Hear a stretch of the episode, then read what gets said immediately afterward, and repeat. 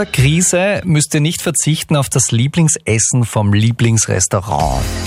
Hallo bei Live Radio am Donnerstagnachmittag. Und auch wenn alle Lokale und Restaurants, Gasthöfe und so weiter momentan geschlossen sind und dort nichts gegessen werden kann, offen haben viele schon. Und das ist die große Chance äh, der Essenslieferdienste. Marco Czanik, du hast dir das einmal ein bisschen genauer angeschaut. Ja, seit fast drei Wochen gelten die Ausgangsbeschränkungen jetzt schon. Für die Restaurants kann das oft existenzbedrohend sein. Ein Lieferservice ist deshalb aktuell der einzige Weg für Restaurants Umsätze zu machen. Das nutzt zum Beispiel auch das My Indigo in Linz, sagt Restaurantleiterin Sandra Grünberger. Also ganz normal offen haben wir, haben wir nicht. Und zwar natürlich die Gäste schauen. Wir haben einen Lieferservice, das rennt über die Partnerfirma im Yam. Wir haben nach wie vor das Chicken Curry, wir haben die vegetarischen bzw. veganen Sachen, wir haben das Beef Chili und wir haben Salate. Viele Restaurants in Oberösterreich setzen zurzeit auf Lieferpartner wie Miam und Co., um überhaupt einen Lieferservice anbieten zu können, sagt Arthur Schreiber, CEO von Miam. Positiv ist, dass wir auch einen ganz, ganz großen Zulauf äh, an neuen Restaurants haben. Viele, die mit äh, der Lieferung vorher einfach nichts äh, zu tun hatten, für die ist das jetzt der letzte Strohhalm. In Linz haben aktuell ca. 50 Prozent aller Restaurants geöffnet und bieten einen Lieferservice an. Welche das sind, werden euch in der App beim Bestellen angezeigt. Ein guter Zusatzeffekt, wenn ihr euch Essen kommen lasst, ihr unterstützt damit die heimische Gastroszene und die kann ja wirklich jede Hilfe brauchen. Live Radio. Die perfekte Zukunft. Eine Woche im Homeoffice und gefühlt fünf Kilo mehr auf den Rippen. Ja, ja, das geht recht schnell mit dem Zunehmen. Hallo, Live-Radio ist hier, Wolfgang Heiml ist im Studio. Und mir fällt das auch auf, obwohl ich nur halbes Homeoffice mache sozusagen, also sprich die Hälfte meiner Arbeitszeit zu Hause verbringe und die andere Hälfte da bei euch äh, im Live-Radio-Studio. Da fällt mir trotzdem auf, dass das Speckerl da immer irgendwie mehr wird. Das muss nicht sein, sagt Live-Radio-Sportchef Andreas Froschauer, denn äh, du hast da angeschaut, es gibt einige sehr coole Fitness-Apps für zu Hause. Ja, da ist zum Beispiel die Gratis-App Freeletics Training besonders lässig. Die erstellt für jeden einen individuellen Trainingsplan und da lassen sich viele Übungen allein mit dem eigenen Körpergewicht durchführen. Das heißt, da braucht man zu Hause keine Handeln haben oder irgendwelches anderes Trainingszeug, nur vielleicht kurze Hose und Turnschuhe, die hat ja jeder zu Hause. Ähnlich ist es auch bei einer anderen App, die heißt Seven Minutes Training.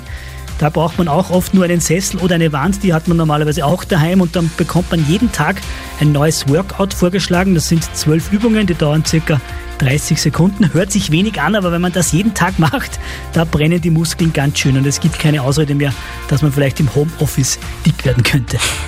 Es ist halt immer so anstrengend, das ist das Problem.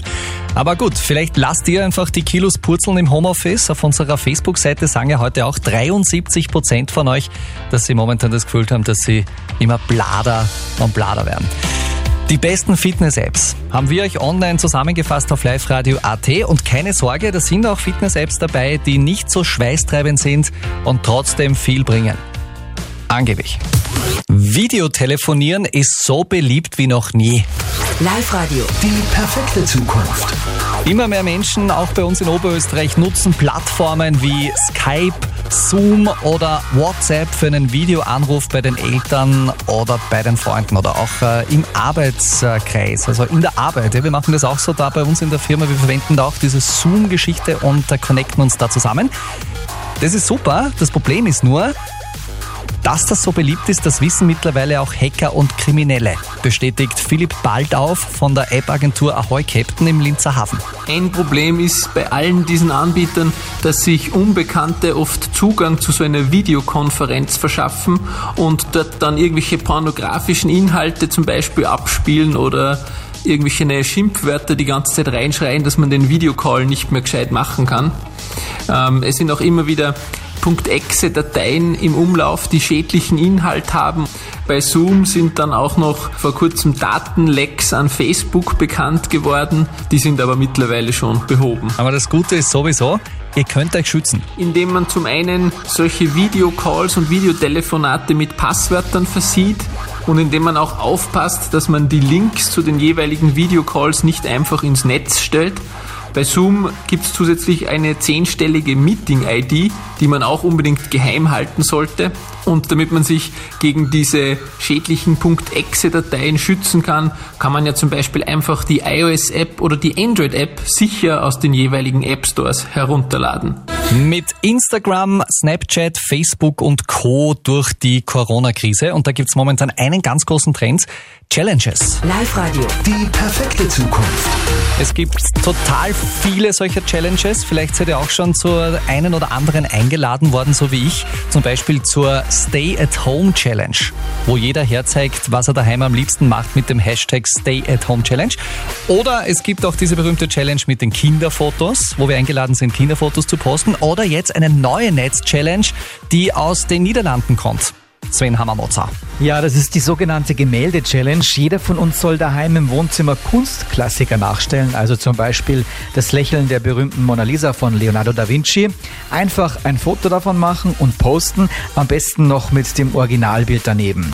Die Instagram-Seite dazu heißt Tussenkunst und Quarantäne und hat schon mehr als 100.000 Follower. Die Frage ist ja immer, wo kommt sowas her? Weiß man das? Wie ist die Challenge entstanden? Tja, das war reiner Zufall. Zwei Holländerinnen haben im Homeoffice als Blödelei mit zwei Tüchern und Knoblauch das Mädchen mit den Perlenohrgehängen nachgestellt. Ein berühmtes Bild.